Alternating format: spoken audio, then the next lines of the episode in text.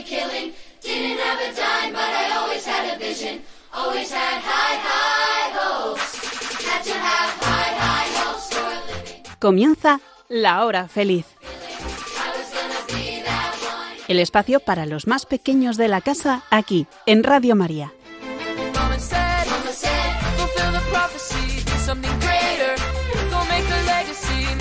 Destiny. ¡Cambio de planes, chicos! ¡Entramos en acción! ¿Hacemos del mundo un lugar mejor? Pues claro que sí, esa es nuestra intención y encima además divertiros. Hola amiguitos, aquí estamos, un programa más con todos vosotros. Soy Yolanda Gómez y me acompañan Elena, Blanca, Nuria y Sonia. Hola chicas. Hola. Bueno, bueno, bueno, os veo como muy relajadas y también felices. ¿Cómo se nota que estáis de vacaciones, verdad? Sí. Bueno, y vosotros amiguitos, ¿qué tal estáis pasando estas primeras semanas del verano? Me gusta la arena, está muy blandita. Bueno, veo que hay alguno ya se está divirtiendo en la playa, vaya, vaya. Bueno, pues no te despistes, no te despistes, sube la radio porque comenzamos. Vamos con el sumario.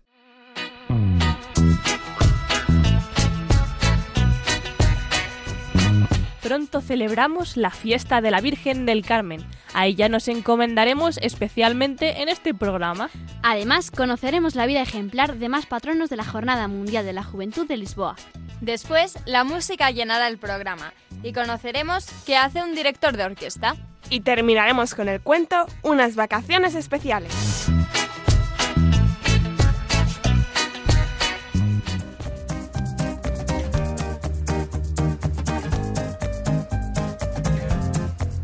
Si ella, María, te tiene de la mano, no te puedes hundir. Bajo su manto nada hay que temer. San Bernardo de Claraval, monje francés de la orden cisterciense.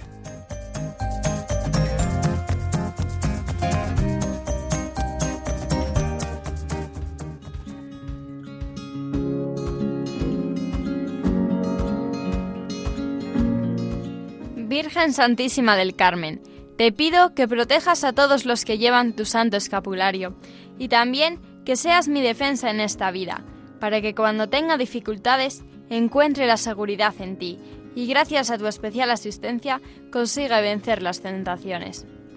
Te pido por las necesidades del Papa, de la Iglesia Católica, así como las de mi nación y las de todo el mundo, las mías propias y las de mis familiares y amigos. Mira con compasión a tantos pobres pecadores, a los que ofenden a tu divino Hijo y a tantos que no creen en Él.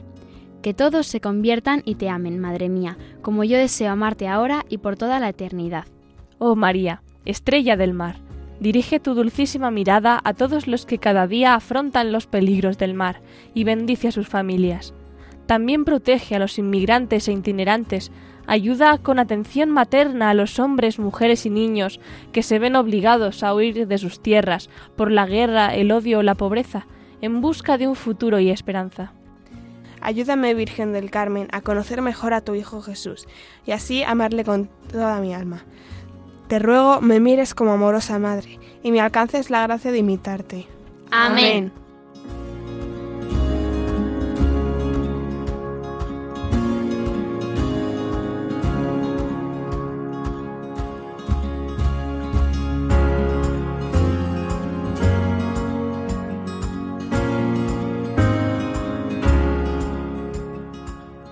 Todo nuestro cariño y amor hemos rezado a la Virgen del Carmen, cuya festividad se celebra el 16 de julio, es decir, este domingo.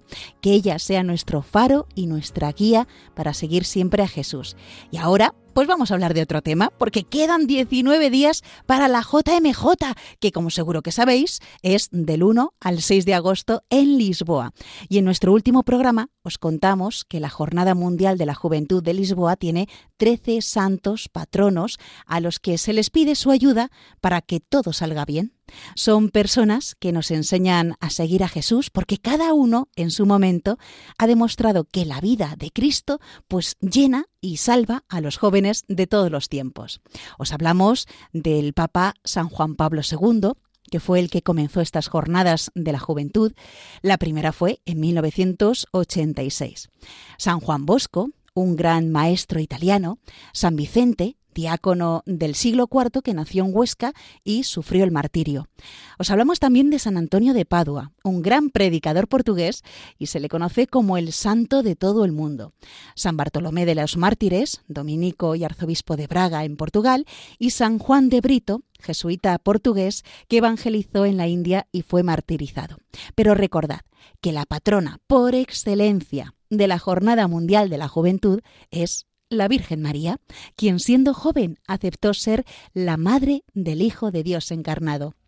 El lema de este año de la JMJ es María se levantó y partió sin demora, que se refiere a cuando se fue a visitar a su prima Isabel, ¿os acordáis? Cuando se enteró de que estaba embarazada. Bueno, pues bien, hoy vamos a conocer a los otros patronos de la JMJ de Lisboa. Van a ser la Beata Juana de Portugal, el beato Juan Fernández, la beata María Clara del Niño Jesús, el beato Pier Giorgio Frassati, el beato Marcel Callo, la beata Clara Badano y el beato Carlos Acutis.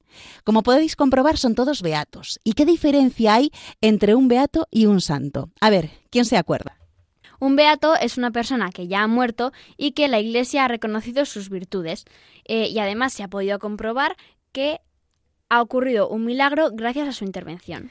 Y un santo es aquel al que se le pueden atribuir dos milagros reconocidos por la Iglesia, y es modelo de fe para los católicos. Muy bien. Bueno, pues hoy, amiguitos, vamos a conocer a estos siete beatos patronos de la JMJ de Lisboa.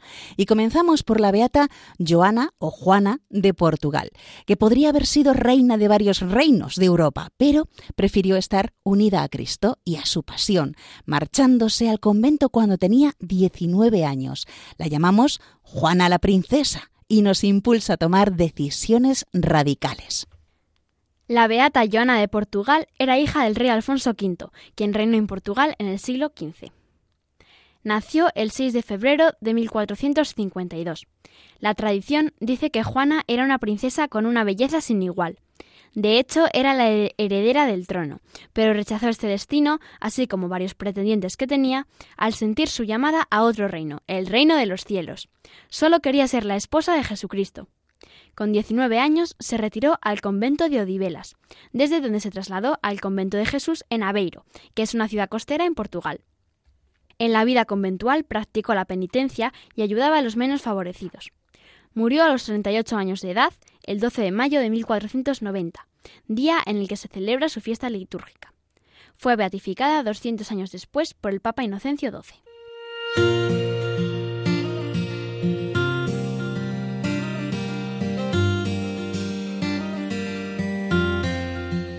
El beato Joao Fernández fue un joven jesuita que fue martirizado frente a las costas de las Islas Canarias cuando se dirigía a ser misionero en Brasil. Joao Fernández nació en Lisboa y fue uno de los 73 misioneros que en 1570 acompañaron a Ignacio de Acevedo en un sueño misionero de evangelizar Brasil. Tenía entonces 19 años y era un novicio jesuita el 15 de julio, poco después de su partida hacia Brasil, cerca de las Islas Canarias, el barco en el que viajaban fue atacado por una flota de cinco barcos de piratas hugonotes, que los martirizaron. El Papa Pío IX o Noveno reconoció el martirio y confirmó la devoción al beato Ignacio de Acevedo y sus 39 compañeros el 11 de mayo de 1854, estableciendo su fiesta el 17 de julio.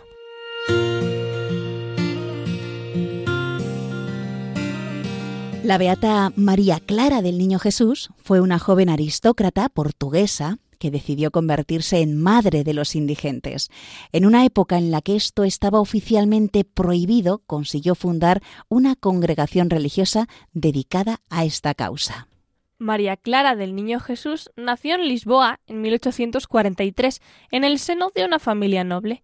Quedó huérfana a los 14 años tenía un gran deseo de vivir la vida religiosa, consagrada a Dios y al servicio de los pobres.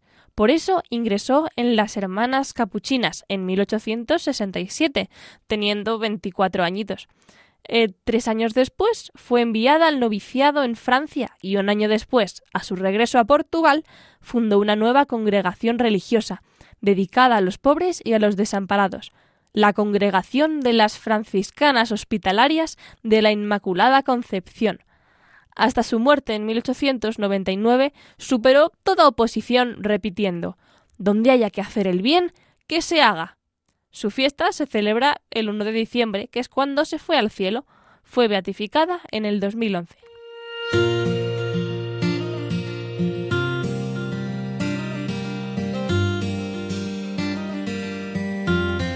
Ahora hablamos del beato Pier Giorgio Frassati o Pedro Jorge Frassati. Este joven italiano conmovió a todos por su dinamismo, la alegría y la caridad con que vivió el Evangelio, tanto escalando los Alpes como sirviendo a los pobres. San Juan Pablo II le llamó el hombre de las ocho bienaventuranzas. El beato Pier Giorgio nació en una familia de la alta burguesía italiana en 1901 en Turín. A los 12 años estudió en el Colegio de los Jesuitas. Allí comenzó a participar en el apostolado de la oración y en la conferencia de San Vicente de Paul. Realizó sus estudios superiores en el Politécnico de Turín estudiando ingeniería de minas.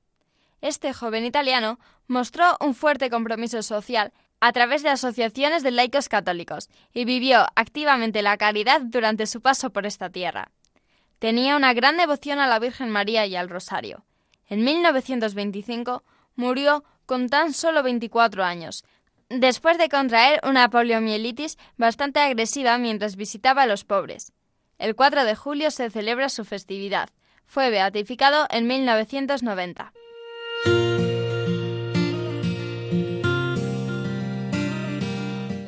Con la misma juventud y generosidad tenemos al beato Marcel Calo, que combinaba la vida espiritual con los compromisos prácticos. Marcel Calo nació en 1921 en Rennes, Francia. Durante varios años fue monaguillo y miembro de los Scouts. Después de sus estudios comenzó a trabajar como aprendiz de impresor y se unió a la Juventud Obrera Católica. En 1943 fue reclutado para el servicio obligatorio en Alemania, donde de manera clandestina continuó con las actividades de la Juventud Obrera Católica, lo que le llevó a ser detenido por la Gestapo en abril de 1944. Murió en el campo de concentración de Mauthausen en 1945, con 24 años. Fue beatificado en 1987 y su festividad se celebra el 19 de marzo.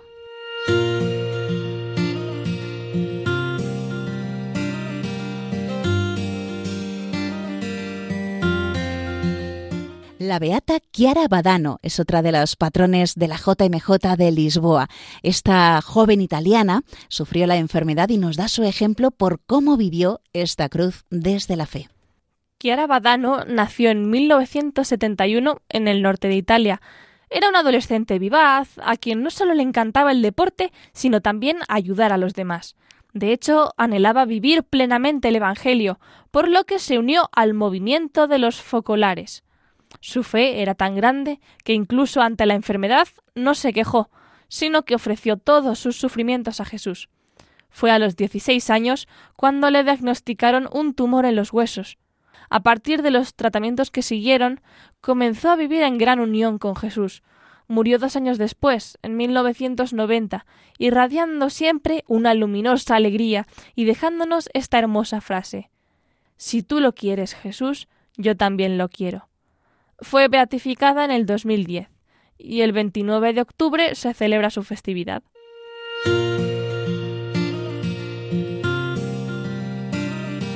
Y el beato Carlo Acutis decía, todos nacen como originales, pero muchos mueren como fotocopias. Su corta vida estuvo llena de una gran devoción a María y a la Eucaristía. Hizo de su sufrimiento una ofrenda y se fue feliz. Carlo Acutis nació en 1991. Desde muy temprana edad mostró una gran aptitud para la informática, don que utilizó en su servicio a los demás y para la difusión de contenidos de formación cristiana, como una amplia exposición sobre los milagros eucarísticos, que eh, se puede ver hoy en día en Internet. En septiembre de 2006 aparecieron los primeros síntomas de una enfermedad, la leucemia. Con total confianza, entregó a Dios el poco tiempo que le quedaba. Murió con tan solo 15 años, habiendo vivido su vida de forma única y plena. Fue beatificado hace muy poco, en 2020. Su festividad se celebra el 12 de octubre.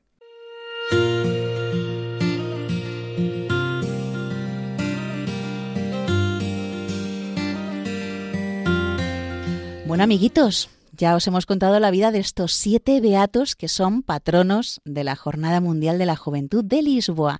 Y vosotras, Elena, Blanca, Noria y Sonia, a ver, ¿qué os llama más la atención de la vida de estos beatos que acabamos de contar? Pues que de todos los que hemos leído, ninguno llegó a, a sobrepasar los 40 años, que eso ahora es que han vivido muy poco y aún así hicieron mucho. Muy bien. Estas personas han aprovechado su tiempo, el poco tiempo que tenían, para ayudar a los demás, a pesar de todo lo que podrían haber sacado para ellos mismos. En vez de ser egoístas, han decidido ayudar. Sí, aunque eso mu- muchas veces les costara la vida, pero aún así no dejaron de eh, seguir ayudando a los demás, como por ejemplo el caso de Marcel Calo, que continuó con las actividades de la Juventud Obrera Católica, aunque eso eh, hizo que fuera detenido y acabó muriendo en un campo de concentración. La verdad es que so- son muy valientes, ¿eh? que con un eh, entorno así difícil, complicado, que aún así sigan ellos ayudando a los demás y, y bueno, sabiendo que ponen su vida en riesgo. ¿Alguna cosa más que os haya llamado la atención? Yo, que el 17 de julio es el día, la fiesta de 40 santos. Ajá, claro. Eh, ¿Te refieres al Beato? Al Beato Ignacio de Acevedo y sus 39 compañeros. Ujú, Eso es, fíjate que ellos querían ir a Brasil a, pues, llevar el Evangelio a las personas que no conocieran a Jesús, pero bueno, pues eh, antes de llegar incluso a las Islas Canarias, pues eh, los mataron, así que murieron por su fe, por querer dar a conocer a Jesús.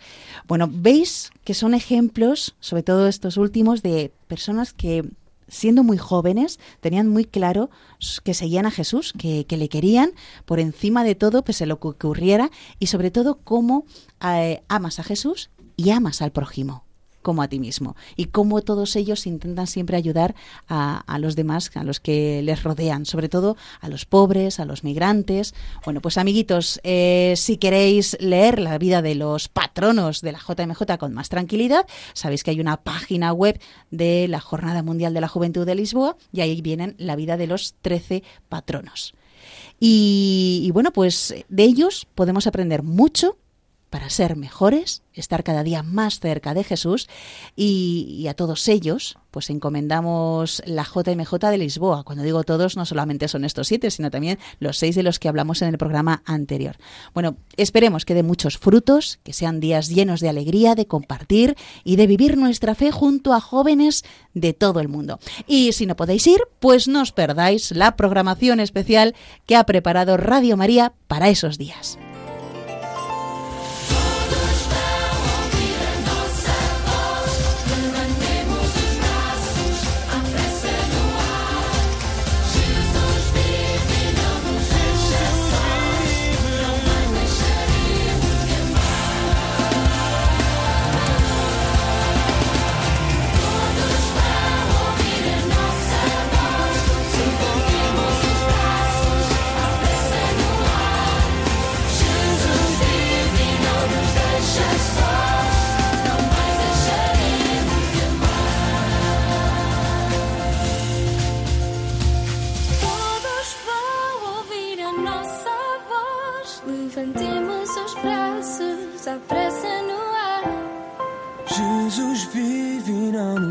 Nos deixa sós, não mais deixaremos de amar.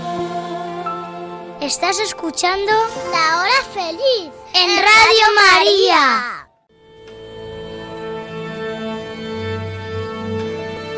Dando la nota.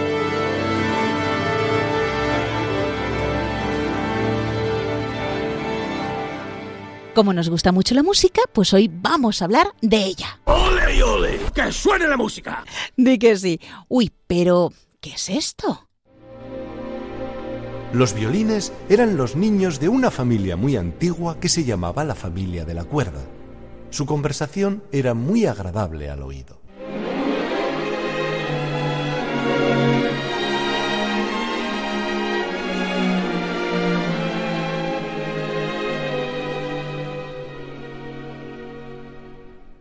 Los pequeños violines podían cantar muy agudo con su primera cuerda.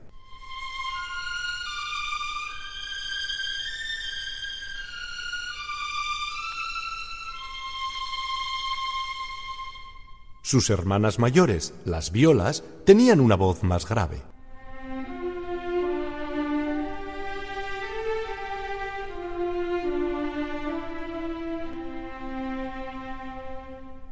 Sus padres, los violonchelos, eran bastante más grandes y su voz se parecía a veces a la de los hombres.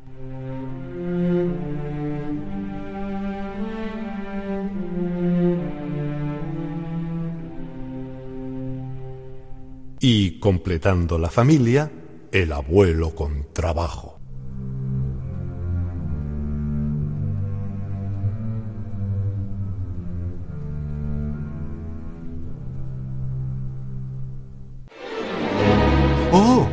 Casi me olvidaba de la anciana señorita Arpa.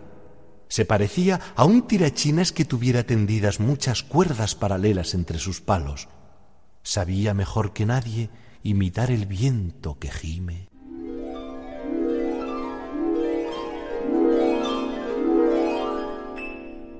La tormenta que ruge.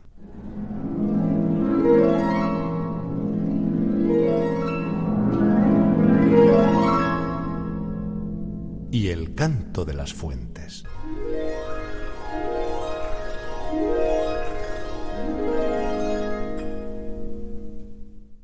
Esto que acabáis de escuchar es un cachito de un cuento llamado Piccolo, Saxo y compañía. En el cuento descubrimos cómo una familia de instrumentos de cuerda sale en busca de los demás instrumentos que no se conocían y llegan a formar una gran orquesta. Se reúne la familia de la cuerda, como acabáis de ver, los violines, las violas, los violonchelos, contrabajos y el arpa, con la familia de saxofones, el saxofón soprano,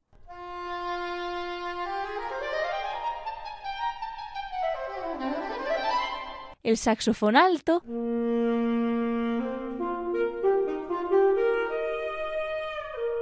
el saxofón tenor,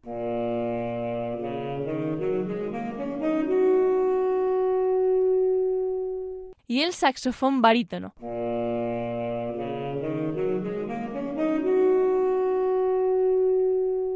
Otros instrumentos de viento forman la familia del viento madera, donde encontramos al pícolo,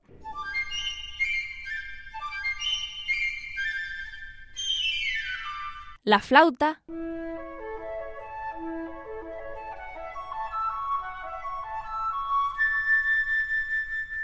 el oboe,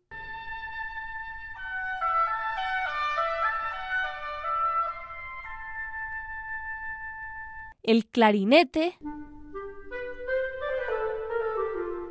el corno inglés,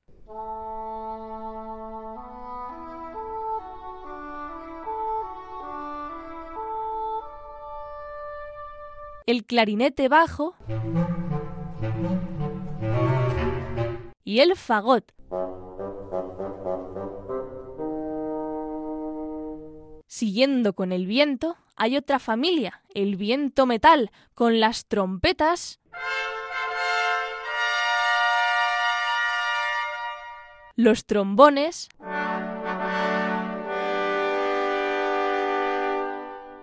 las trompas,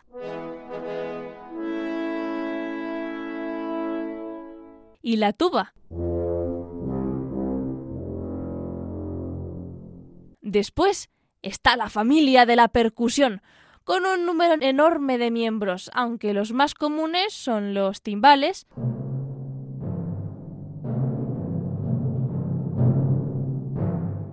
el bombo,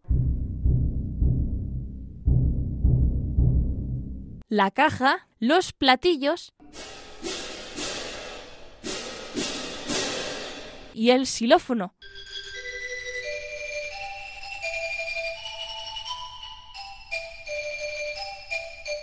Y por último, nos encontramos algunos instrumentos que son más solitarios, como la guitarra clásica,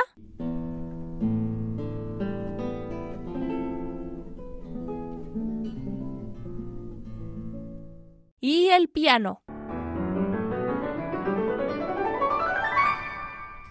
Pero ¿qué pasa? Que es muy difícil tratar de coordinar a tantos instrumentos a la vez. Al principio, las orquestas las dirigía el compositor de la obra, y si no estaba él, las dirigía el clavecinista o el primer violín.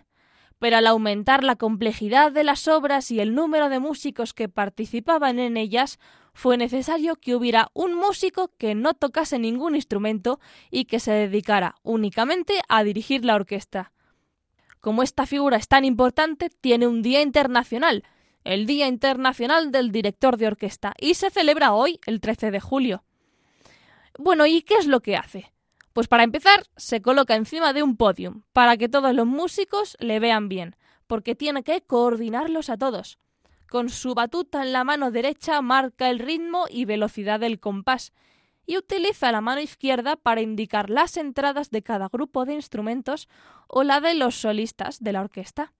También tiene la importante tarea de interpretar las partituras musicales y darle un poquito de su propia personalidad, cambiando la velocidad o lo fuerte o lo suave que suena cada parte.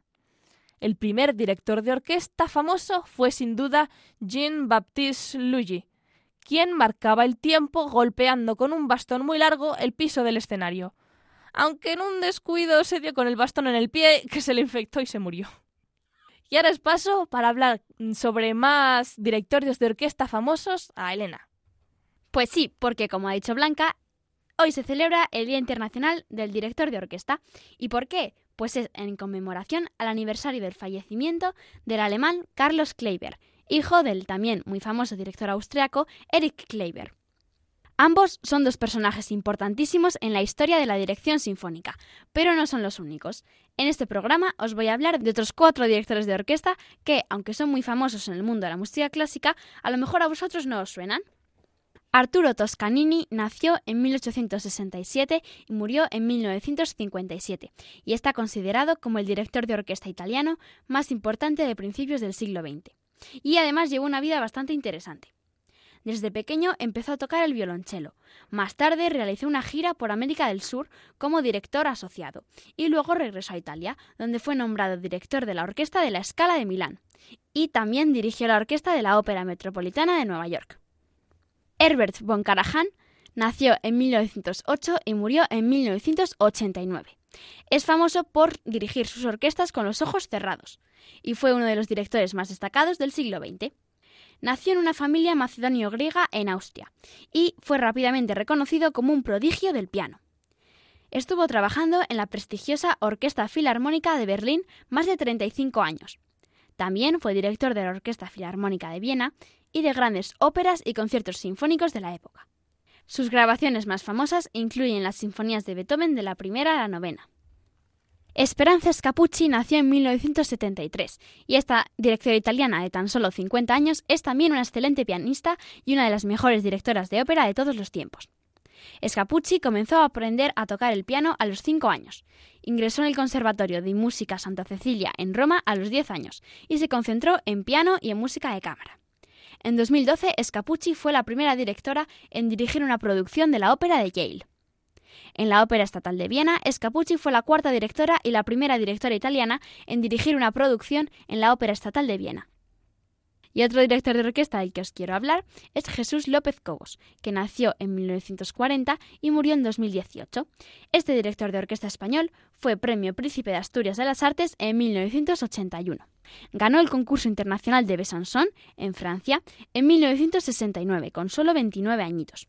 Desde 1976 fue contratado como director permanente de la Orquesta de Berlín y ha dirigido además a la Escala de Milán, a la Orquesta de París y el Covent Garden. En 2002 fue elegido director musical del Teatro Real de Madrid. Y ahora Nuria nos va a hablar de diferentes tipos de orquesta. Pues ahora os voy a hablar de la que posiblemente sea la más conocida, que es la Orquesta Sinfónica, también conocida como Filarmónica. Esta orquesta clásica es una agrupación musical donde se encuentran prácticamente todas las familias de instrumentos, aunque dependerá de la pieza que se toque, lo habitual son unos 80 músicos. Los conciertos suelen ser en espacios cerrados como los teatros para ópera y zarzuela, auditorio o lugares parecidos. Otra orquesta es la de cámara. Comparándola con la sinfónica, esta orquesta es mucho más pequeña y suele contar con unos 50 músicos. La mayoría de ellos tocan instrumentos de cuerda. La música que podemos escuchar es exactamente la misma que en la sinfónica. Los espacios donde se suelen tocar son lugares pequeños, también llamados cámaras, de ahí la razón principal de su nombre. Otra orquesta es la Orquesta Popular. Al mencionar la orquesta popular nos referimos a las bandas que interpretan la música que está de moda, de- desde música popular hasta rock, jazz, pop, etc. Suele estar integrada por instrumentos de todo tipo, entre ellos el piano, el bajo, la trompeta o el saxofón.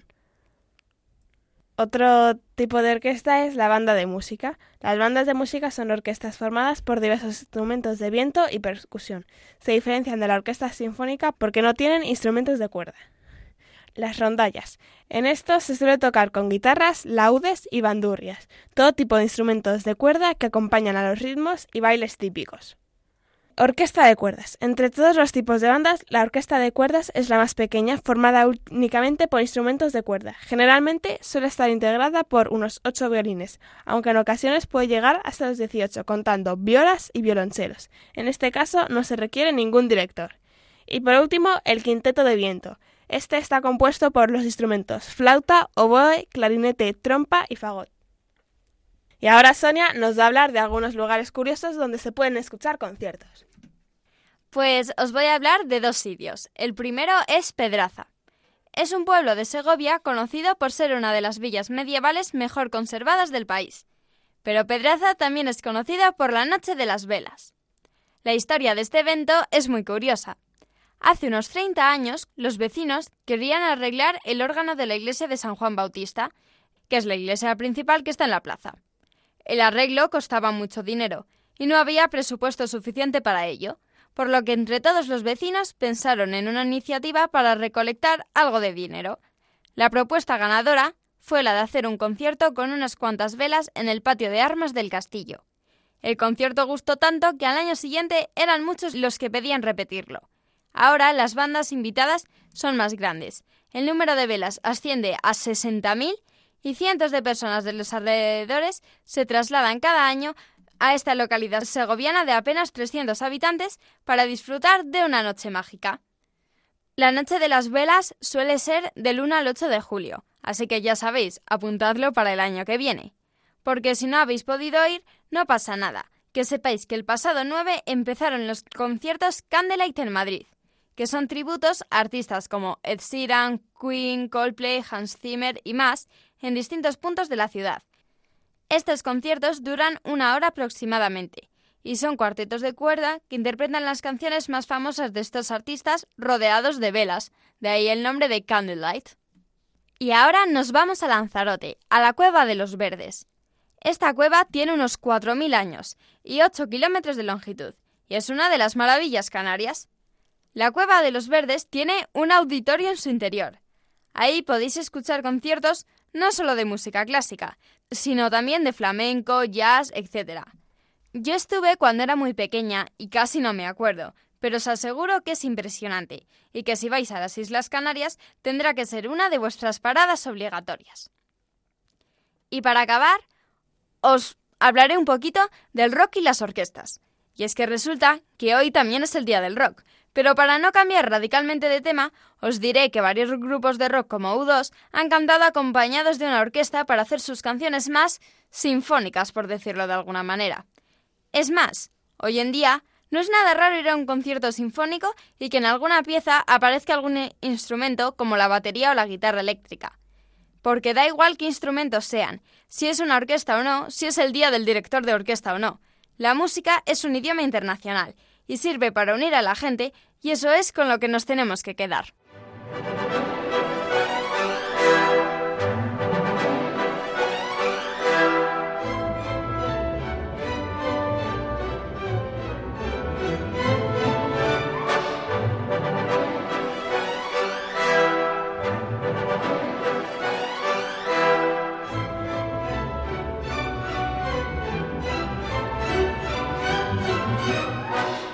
Estás escuchando el programa de los niños de Radio María.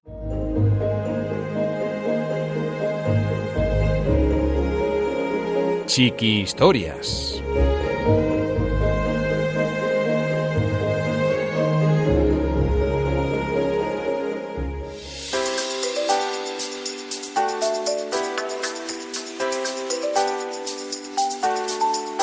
Unas vacaciones especiales. Un cuento de Rosy Requena.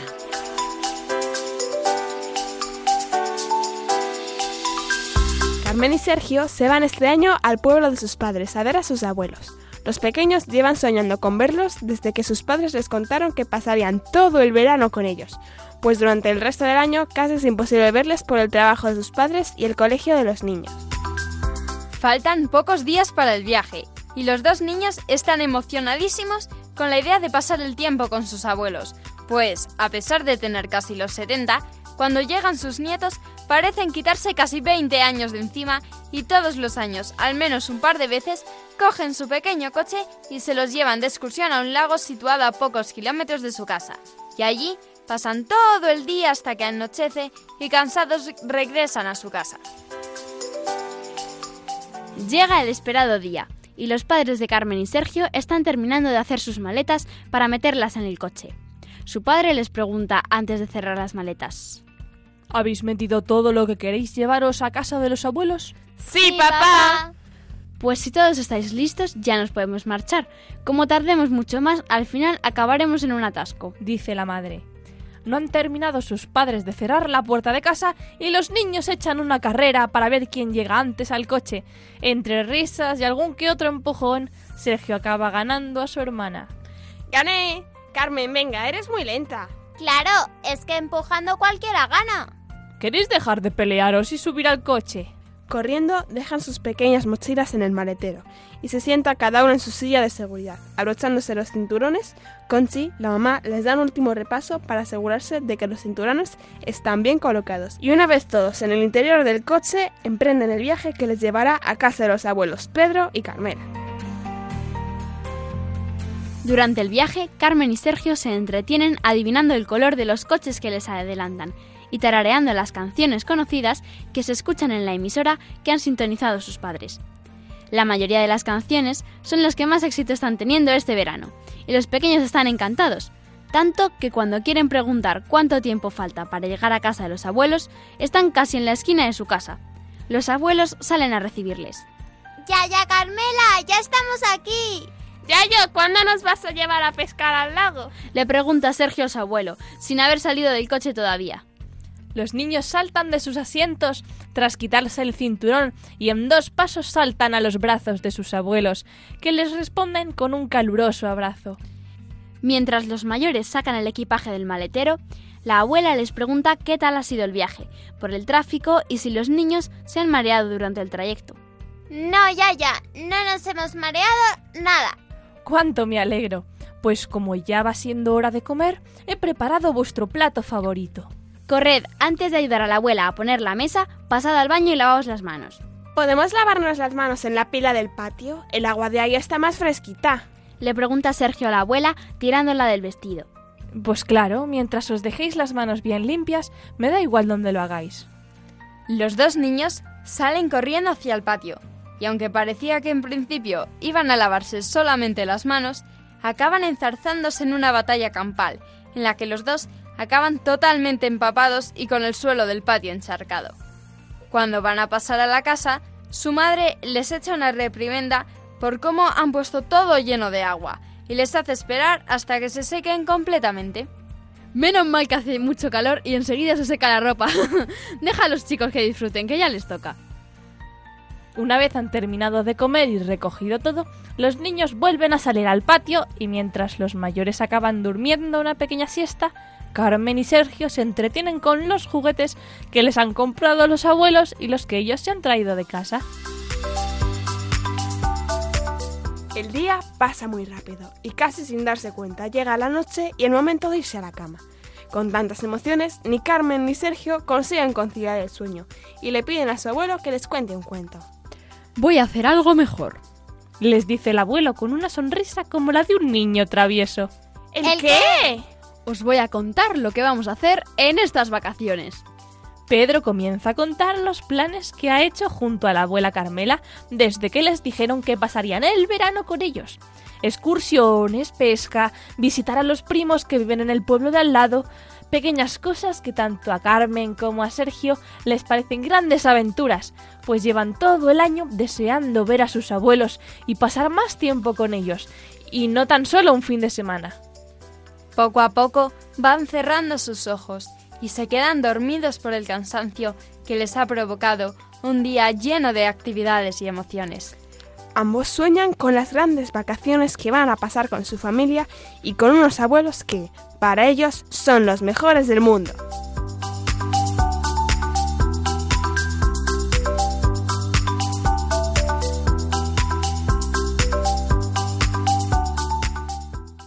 Bueno, pues nos tenemos que ir despidiendo, pero espero que os lo hayáis pasado tan bien como nosotras.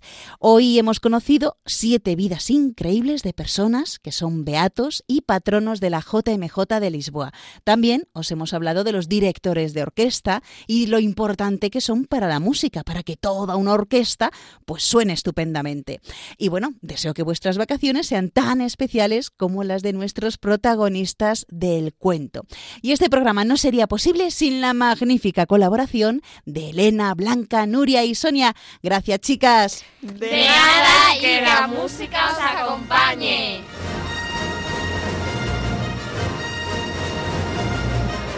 Bueno, y también os animamos a escribirnos al programa contándonos si vais a la JMJ o si conocéis a alguien que va a ir, si os gusta la música. Bueno, también os podéis eh, enviar, ahora que tenéis un poquito más de tiempo, pues algún cuento que vosotros mismos hayáis escrito. Os recordamos cuál es el email del programa. La hora feliz 2 arroba radiomaria.es.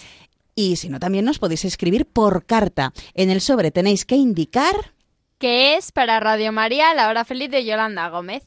Y la dirección es Paseo de los Lanceros 2, primera planta, 28024, Madrid.